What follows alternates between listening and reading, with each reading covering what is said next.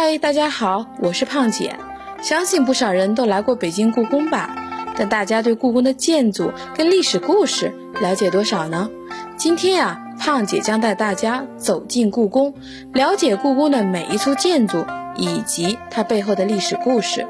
今天啊，咱们一起来听听清朝皇帝娶皇后的大婚礼仪四跟五。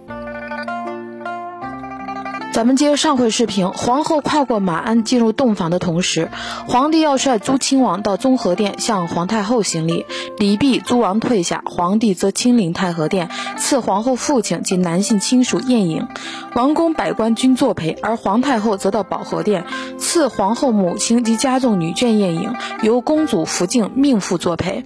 皇后跨过马鞍进入洞房伊始，要与皇帝一同先行做葬礼。档案记载，皇上皇后同。玉龙凤喜床上，向正南方天喜方位作战礼毕。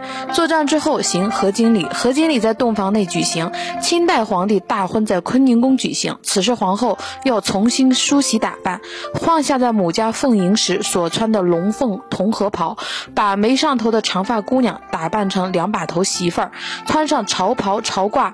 这身打扮完成了从闺阁女子到已婚女子的蜕变，朝袍加身也已然表明。从平民女子到皇后身份的蜕变，只有这种身份才配与皇帝合京。清代皇帝大婚在行合金礼之前，却还先有一项帝后同吃子孙饽饽之俗。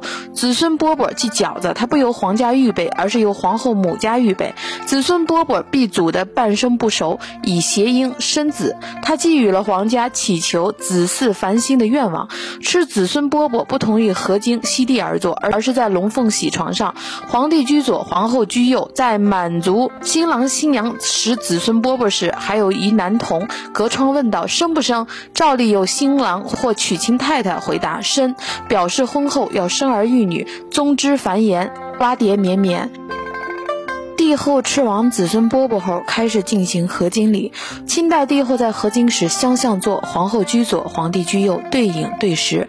在帝后饮食之时，还要有结发的侍卫夫妇在坤宁宫外的屋檐下，用满语唱交祝歌。按古礼，在新郎新娘合金之后，应郡主人之余。御郡妇余，即由新娘的陪嫁女子应吃新郎所剩之饭食，新郎的从人欲吃新娘所剩之饭食，以此表明阴阳运界之交。合金后当晚，帝后还要吃长寿面，次日还要举行团圆宴，以表明帝后婚后生活的美满。在满族婚礼中，不论民间亦或皇家，均不见传统完全复古的合金礼仪式，甚至在民间合金时，还要由萨满太。太太向空中抛肉，这些正是满族不同于汉族传统婚礼之处。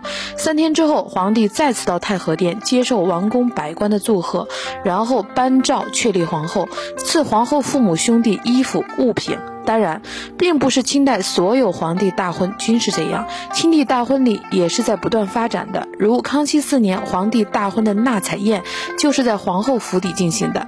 大致到了同治十一年时，清帝大婚诸如纳彩、大征、发册、奉迎诸程序才基本定型，不再做大的改易。